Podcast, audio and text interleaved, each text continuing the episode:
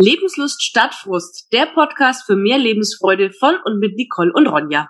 Ja, guten Tag alle zusammen. Heute sind wir wieder zusammengekommen. So förmlich was guten predigen, Tag. ne? Grüße euch, meine liebe Gemeinde. Auf der Kanzel, ne? Nee. Also wir haben äh, uns heute hier versammelt und haben natürlich auch äh, jemanden eingeladen, und zwar die liebe Manuela. Hallo Manuela. Hallo, ihr Lieben. Vielen lieben Dank. Schön, dass du äh, teilgenommen hast, trotz deiner Misere, die wir gerade gehört haben. Du bist ja an der Ostsee, wo du eigentlich gar nicht sein darfst, aber eigentlich doch. Erzähl uns doch mal, warum. Gleich mit der Tür ins Haus.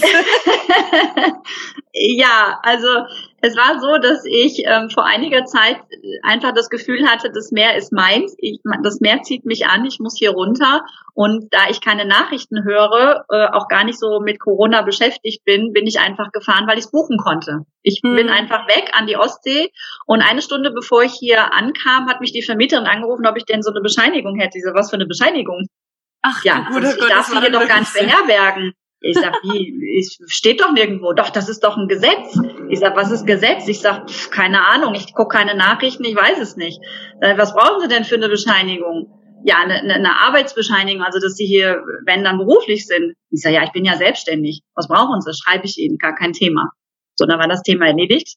Und sie hatte mich noch gefragt, was ich denn hier mache. Ich sage, ja, ich bin Networkerin, ich schreibe mein Buch und ich brauche für mein Buch zu schreiben einfach meine Ruhe. Deswegen komme ich ja auch alleine und ähm, Blick aufs Meer, dass ich wirklich so mein mein Leben mit diesem Buch ja machen kann. Hm, und, okay. Ähm, ja, hast ja aus der Not eine Tugend gemacht, mehr oder weniger, ne?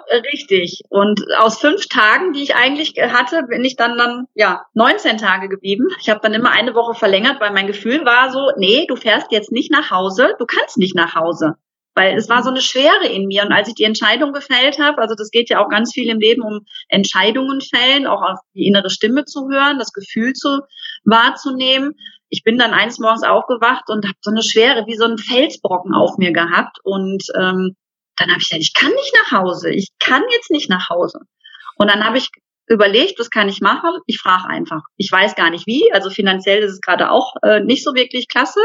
Ähm, ich wusste nicht wie. Ich habe es einfach gemacht. Die Vermieterin gefragt. Ich sag, ähm, darf ich noch bleiben und was willst du dafür haben? Sie hat mir ein gutes Angebot gemacht, gesagt, sofort mache ich. Und da war das Gefühl sofort leicht. Leichtigkeit. Ja. Das ist okay. genau das, ja. Und daraufhin habe ich es wieder verlängert und wieder verlängert und nach vier Wochen bin ich dann nach Hause. Jetzt schreiben wir April, ne? ja, genau. Und jetzt April. bin ich wieder hier an der Ostsee und wollte eigentlich die Zeit ähm, ein bisschen, weil mein Buch noch, noch nicht fertig ist, ähm, auch ein bisschen mit meinem Partner verbringen, weil der auch geschäftlich ähm, mit mir das zusammen macht. Wir wollen es gemeinsam aufbauen. Und jetzt war es halt eben so, dass das nicht funktionierte, weil wie das Leben so spielt, ja, kommen immer irgendwelche Situationen im Leben, wo wir was lernen dürfen. Und plötzlich rief mein Partner an, er kann nicht kommen, ganz, ganz wild. Ähm, das ganze, ganze Schlafzimmer steht unter Wasser. Ich sag, was? Wie? Wasserrohrbruch. Hm. Ähm, ja, nee, das war kein Wasserrohrbruch. Der Witz war, dass ich genau vor einem Jahr ein Wasserrohrbruch schon in meinem Schlafzimmer hatte. Da war es aber nicht ganz so schlimm. Da kam nur aus der Decke ein bisschen Wasser raus, musste die ganze Decke erneuert werden. So, es ist genau ein Jahr her, jetzt, wo im Haus ganz oben irgendwo ein Ventil geplatzt ist. Oh. Und alles, was drin war an Wasser, ist an die tiefste Stelle gelaufen. Und mein, und mein Schlafzimmer ist an der tiefsten Stelle im Keller und mein begehbarer Kleiderschrank und da kam das ganze Wasser raus. Also meine ganzen Klamotten komplett alles übergossen. Mein Schlafzimmer, mein mein Teppich, alles ähm, kaputt. Naht geht alles hoch und mhm. ja dementsprechend kann ich da ja gar nicht übernachten. Das heißt, ich wäre jetzt auch wieder nach Hause gefahren und dann habe ich gesagt, ja, dann bleibe ich doch jetzt hier. Ne, mein Partner, ja. der hat alles gekümmert, hat gesagt, komm direkt hierher. Ich sag, dann kannst du hier ähm, bleiben und dann gucken wir mal, ob die Versicherung das übernimmt. Und ja. da warten wir jetzt drauf. Da müssen wir jetzt gucken. Weil zu Hause übernachten dürfen wir ja nicht und beherbergen aufgrund von Corona darf ja kein Hotel. Sowieso nicht. Und wo sollen wir sonst auch hin? Ich habe ja hier die Möglichkeit, ich bin jetzt hier, dann bleiben wir halt eben länger hier. Bietet sich an. Bietet sich Wo ist das an, Geschenk? Ja. ja, aus jedem Negativen kann man auch was Positives ziehen, ja, wobei ich ja gleich mal ähm, mit dem Negativen anfangen, weil du hast ja aufgrund Corona ähm, musst, hast du ja dein Geschäft verloren und richtig viel Geld, ne? Ja, also meine Geschichte ist ja so, dass ich ähm, 15 Jahren selbstständig bin. Ich habe in den 15 Jahren zwei Unternehmen aufgebaut, ein ähm, kleines Nagelstudium, damit fing es an. Dann habe ich mich weitergebildet mit Nail, äh, mit mit mit ähm, Wimpernstylistin, habe dann nachher noch eine Kosmetikausbildung gemacht und irgendwann, aber ich wollte immer schon ein großes Beauty Spa haben und das habe ich dann ein paar Jahre später auch gemacht. Und ähm, ja, und letztes Jahr, beziehungsweise 2018 war es so, dass ich gemerkt habe, boah, scheiße, das ist gar nicht das, was du wirklich willst. Und 2019 habe ich dann innerlich die Entscheidung gefällt, mein Laden lief gut. Also ich habe Mitarbeiter eingestellt, ich hatte wirklich einen guten Stand da, nur ich merkte, es macht mir keine Freude mehr. Ich mache das zwar gerne, weil ich gerne mit Menschen mich unterhalte, aber ich habe dann gesagt, komm, du musst jetzt irgendwas machen, du kannst das nicht bis 65 machen. Und dann habe ich beschlossen, mein, mein Institut zu verkaufen. Habe aber mhm. jetzt nicht wirklich viel dafür getan. Ich habe aber den Beschluss innen gehabt schon und habe auch darüber geredet. Und als ich es dann wirklich öffentlich machen wollte, kam Corona. Ja. Und dann, äh, ich hatte dann auch keine Mitarbeiter mehr, weil ich hatte so nach und nach ging das dann schon so, dass sich die auch ähm, sozusagen, der eine ist freiwillig gegangen, der andere wurde nicht übernommen in der Probezeit und so weiter. Somit hat sich das alles irgendwie, ne, manchmal darf das dann ja. einfach so. Und dann habe ich gesagt, okay, dann schaffe ich es halt alleine. So, und dann kam halt eben Corona. Ich habe fast 7.000, 8.000 Euro feste fixe Kosten gehabt, weil das ist ein Luxusbar und das war richtig teuer.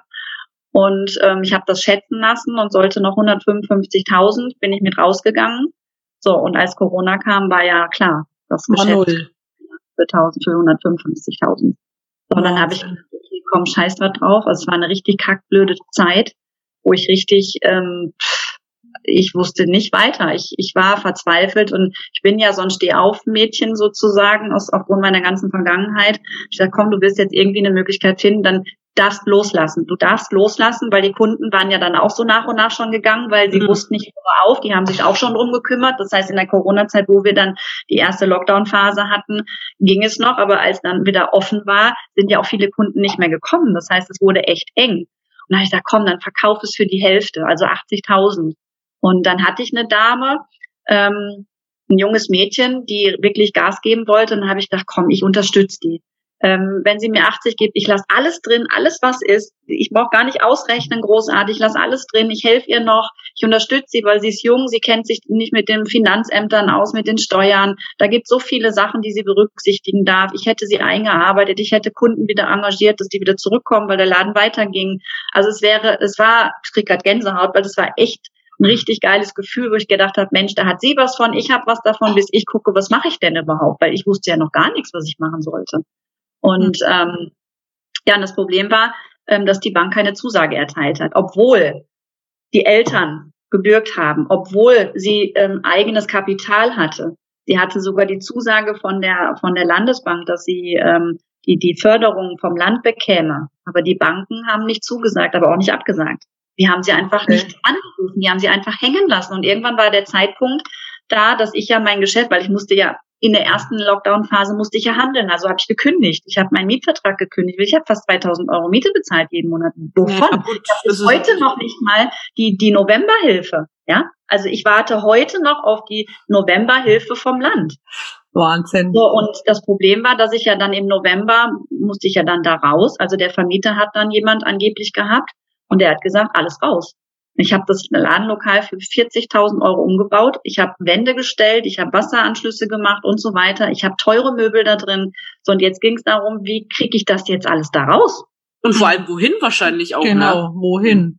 Ich habe ich hab nur Stress gehabt. Ich habe eBay, Facebook, alles vollgepumpt mit irgendwelchen Anzeigen zu verkaufen und habe vielleicht von den 80.000 vielleicht noch 10.000 Euro gehabt. Also ich habe eigentlich alles verloren. Ich habe zu Hause, das, was ich jetzt zu Hause noch mitgenommen habe, sind noch so Kleinteile. Also ich habe noch ein bisschen Schnickschnack zu Hause. Ähm, auch noch von ein paar tausend Euro, die ich im Moment nicht loskriege, weil keiner was kauft. Ich habe mhm. noch so, ein, so, eine Kasse, eine, eine hochwertige Kasse, ähm, ich habe noch so einen riesen Make-up-Ständer von Barbour, der über 1200 Euro kostet mit zwei, zwei, zwei ähm, ähm, Kabinettkisten, ne, wo ich dann unterwegs war bei, bei Leute, die Hochzeit haben oder die geschminkt werden, Partys veranstaltet und so weiter. Ähm, das steht ja alles in meiner kleinen Wohnung. Und deswegen bin ich auch geflüchtet von zu Hause, weil es ein Chaos zu Hause. Ich krieg da zu Hause, es kauft keiner mehr was. Naja, klar, ich meine, die Gelder sitzen halt gerade nicht locker, ne, mit diesen ganzen Lockdowns, ne? Ja, und dann kam noch der große Fall, dass der Vermieter anfangs ein Arsch war. Entschuldigung. Nö, so, ne?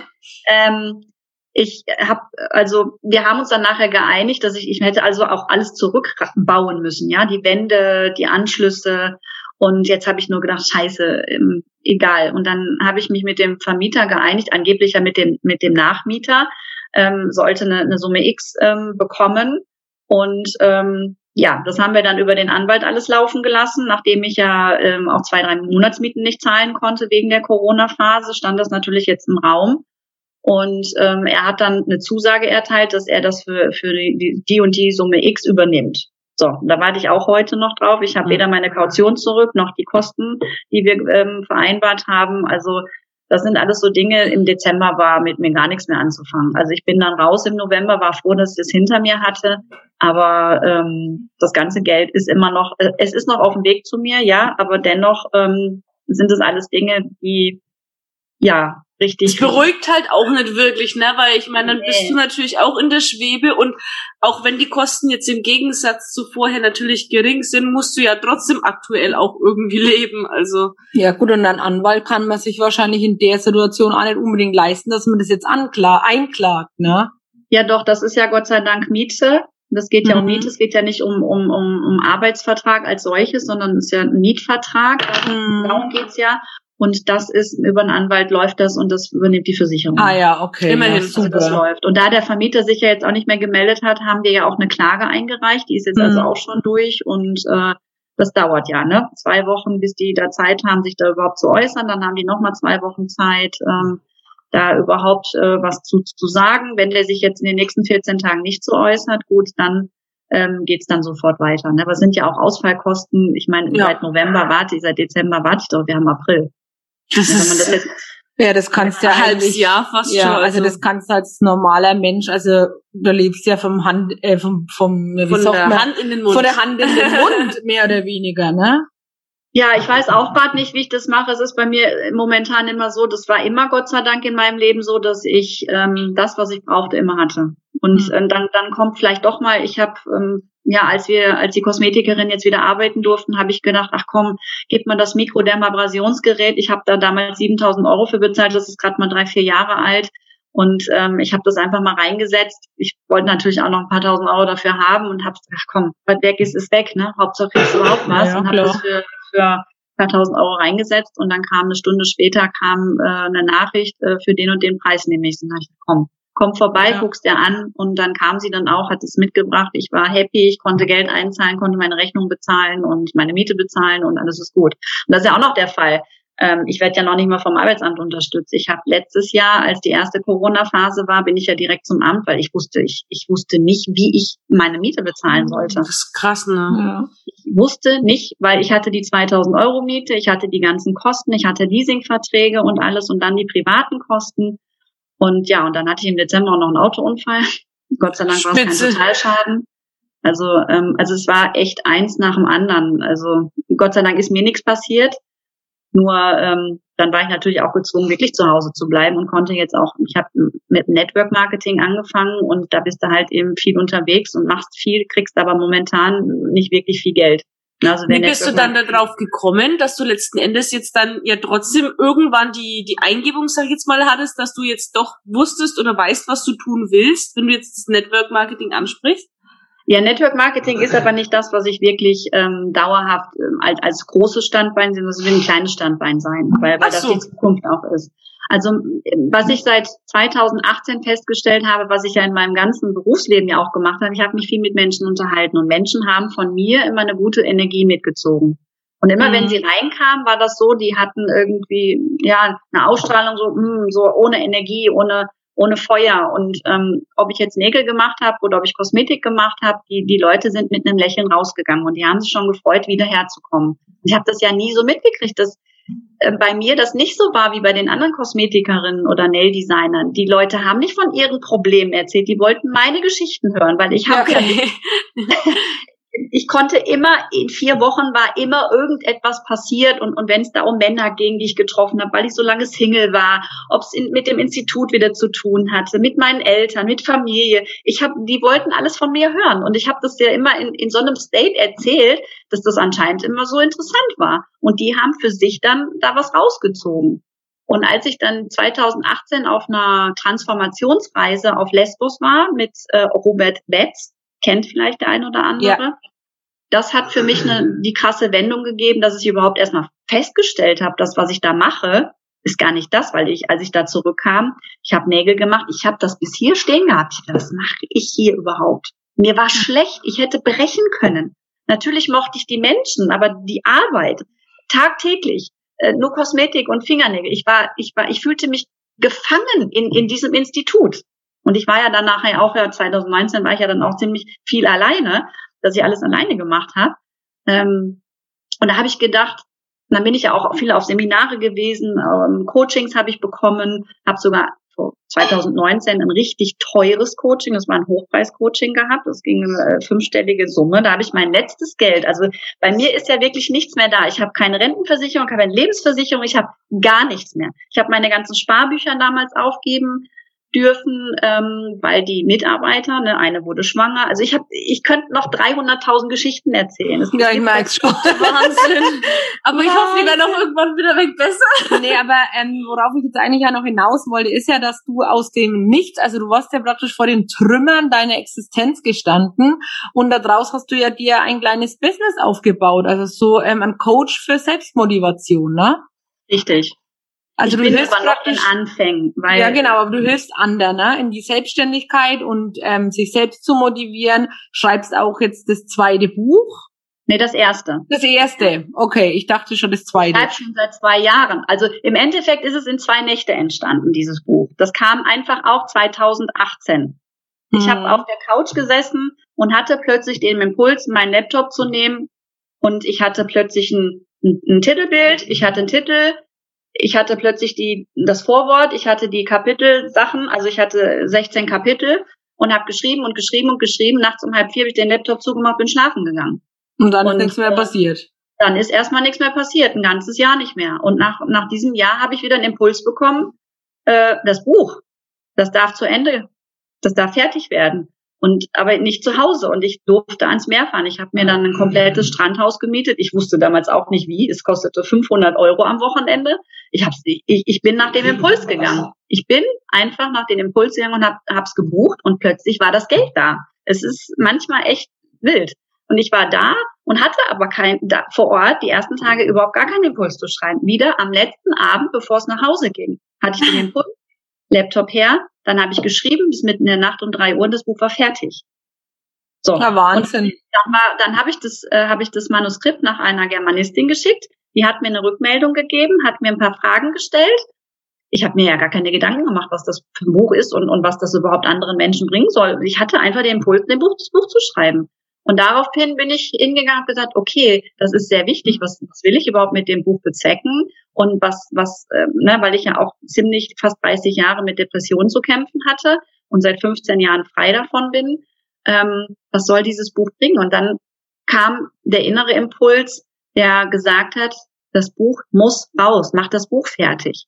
Und nach einem halben Jahr später bin ich hingegangen und habe das überarbeitet mit dem mit dem Ziel, ich habe bisher nur die Geschichte geschrieben, wie mein Leben war. Jetzt ist es aber so, dass ich im Bewusstsein bin und genau erklären kann, warum all diese Dinge in meinem Leben von Mobbing, von meinem schweren Autounfall, von den ganzen Depressionen, kann ich genau erklären, warum meine ganzen Krankheiten, die ich hatte, meine ganzen Krankheiten, die ich hätte haben sollen, laut Ärzte, von, von Blasenkrebs zu Hirn, äh, also ich habe ja einen Autounfall gehabt mit einem ähm, Hirnblutung, deswegen habe ich ja auch nochmal überlebt, oder Gott sei Dank habe ich überlebt. Nochmal, wie das klingt. Ne? Ja, ich meine, ein, ein, Autofahrer hat mich von der Straße gefegt als Radfahrerin und bin auf den Kopf gefallen und ich hatte Hirnblutung. Und ich Wahnsinn. war vier Tage auf der Intensivstation und wenn die Hirnblutung nicht zurückgegangen wäre, dann hm. wäre ich heute gar nicht mehr hier und könnte mit euch ja hier dieses Interview Kann ich reden. Also das Leben ähm, hat dir, äh, glaube ich, schon echt viele Chancen gegeben und du hattest schon den ein oder anderen Schutzengel schon immer bei dir dabei, ne?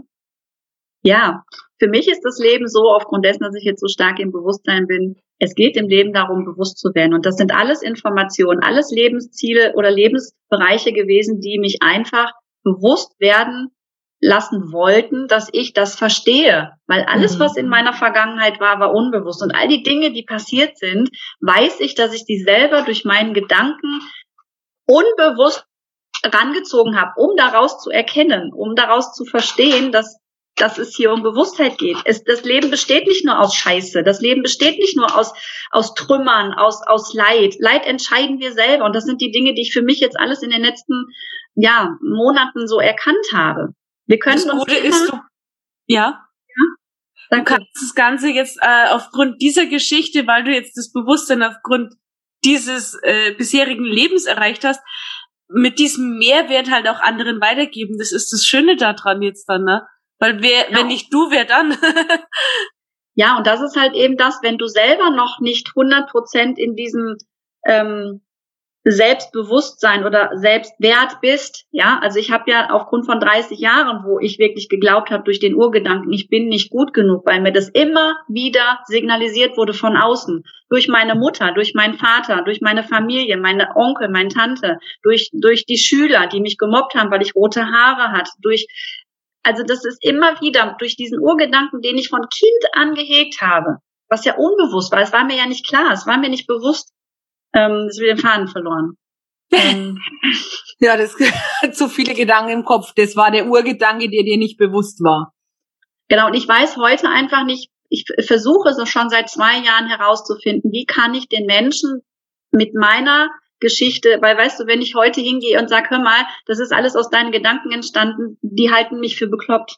Die, die wollen das ja, ja. so gar nicht hören. Ich versuche gerade einen Weg zu finden, ähm, aufgrund meiner Geschichte Menschen zu helfen, die in einer Depression sind oder die sich zu Hause alleine fühlen. Weil die sind nicht wirklich allein. Es ist nur ein Gefühl, was wir haben, weil wir darüber so, so denken. Weil wir glauben, da ist keiner, der für uns da ist. Weil wir glauben, wir werden nicht geliebt. Und ja, das, das verstehen aber die meisten nicht. Das muss ja den Leuten erst einmal begreiflich machen. Das ist ja schwierig, das äh, umzusetzen. Ich meine, das wissen wir ja auch. Also bis die Leute das verstehen, dauert es wirklich lang. Ja, das und da geht's halt eben, das ist halt eben gerade, deswegen bin ich ja in der Ostsee herauszufinden, wie kann ich das schaffen, dass ich die Menschen erreiche. Weil ich war zum Beispiel auch schon mal in so Selbsthilfegruppen für depressiv Menschen. Hm. Und wenn du eine Selbsthilfegruppe hast, ja, wo selbst die Autoren oder die Moderatoren auch noch nicht geheilt sind, das ist die schlimmste Katastrophe, die es gibt. Also Selbsthilfe. Das ist kontraproduktiv. Das stelle ich mir schwierig vor, ja. Also ja, weil ich bin da nachher auch raus, weil ich wurde, ähm, also ich habe dann meine positive Energie da reingebracht und ich wurde ja. teilweise geschimpft. Ich wäre in einer Sekte, ich wüsste nicht, ich äh, was, was wir, wir, wissen nicht, was die hier will, was die mit uns machen will. Ich wäre in einer Gottes Sekte. Willen. Und dann habe ich gedacht, um Gottes Willen. Und Menschen, die wirklich, weil es bringt nichts, mal über eine Geschichte, die jetzt gerade einem schlecht ist, nur kurz zu erzählen. Das bringt in dem Moment ein gutes Gefühl, weil jemand zugehört hat. Mhm. Ja. Das verstärkt sich dadurch aber, weil derjenige jetzt keine Lösung hat oder kein, kein, keine Idee hat, was kann er denn machen? Weil darum geht's. Es geht um eine Lösung zu finden. Es geht darum zu wissen, was kann ich denn jetzt machen? Will ich jetzt nur immer über das Leiden sprechen oder möchte ich jetzt auch einfach mal nach vorne gucken und zu, um zu sehen, Mensch, will ich das überhaupt, was ich da habe? Und das war bei mir in meinem Leben. Ich habe irgendwann bin ich im Wald gegangen und habe mich eigentlich gefragt, warum bin ich eigentlich ständig krank? Ja. Warum bin ich ständig krank? Ich bin ständig krank geworden, weil ich Aufmerksamkeit wollte. Ich wollte Aufmerksamkeit, weil ich dann gesehen wurde. Mich hat, na, man hat sich um mich gekümmert. Der genau, Arzt hat sich ja. gekümmert, meine Eltern haben sich gekümmert. Jetzt auch nicht wirklich, aber irgendwie hatte ich ja eine Aufmerksamkeit und habe daraus meine Liebe gezogen. So, mir ist ja, das aber bewusst, das ist so ein typisches Phänomen, was auch Kinder, ähm, wo die Eltern nicht mit Aufmerksamkeit belohnen, ähm, die werden krank, damit sie Aufmerksamkeit kriegen oder sie werden kriminell Richtig. oder ja, das sonst sind so diese Klassiker, ne? sag ich jetzt genau. mal leider in Anführungsstrichen. Ja. Man, die ja, Krankheit ist natürlich das Schlimmere, ne? weil ich meine, du bildest dir das ja nicht nur ein, du wirst es ja dann tatsächlich. Ja, das kommt natürlich durch ja. diesen unbewussten Gedanken, weil das ist das, was wir was uns fehlt, das holen wir uns irgendwie. Und weil wir noch nicht im Bewussten sind, das habe ich als Kind. Ich habe als Kind nicht eine einzige Krankheit weggelassen. Von Masern, Mumps, Röteln, Läuse. Ich habe schiefe Beine gehabt. Ich habe geschielt. Ich habe äh, in der Klammer getragen, weil ich so, so, ich habe alles gehabt. Ich habe alles, Blinddarm, Leistenbruch. Es gab nichts, was es nicht gab. Breites Portfolio, also. Von, von Heuschnupfen, von Allergien. Ich habe heute weder einen Heuschnupfen noch, noch Migräne. Ich habe dann irgendwann Migräneattacken bekommen. Ich habe das nicht mehr. Mir hat man erzählen wollen, äh, wenn ich das und das nicht mache, würde ich im Rollstuhl sitzen. Man hat mir erzählen wollen, ich hätte Blasenkrebs. Man hat mir so viele Dinge gesagt und irgendwann habe ich gesagt, nee. Es reicht. Und dann habe ich mich gefragt, als ich im Wald gegangen war, warum bin ich eigentlich ja, in diesem Sinne war jetzt dann die Verbindung weg. Die Manuela ist an der Ostsee. Ähm, irgendwie hat die Verbindungs, der Verbindungsaufbau überhaupt nicht mehr geklappt. ja, wir sagen Danke an der Stelle, Manuela nach ja, 40, 30, 40 30, Minuten. Ja, irgendwie so. Es war ein langes, gutes Gespräch, aber dann sind wir halt trotzdem unsanft getrennt worden. Ja, also eine sehr bewegende Geschichte. Auf ähm, jeden Fall. Wir wünschen dir natürlich alles Gute, dass du wieder auf die Beine kommst. Vielen Dank, dass du äh, das alles mit uns geteilt hast und ja, wir hören uns bestimmt. Und wir lesen uns auf Instagram. Genau, so ist es. Mach's gut. Tschüss.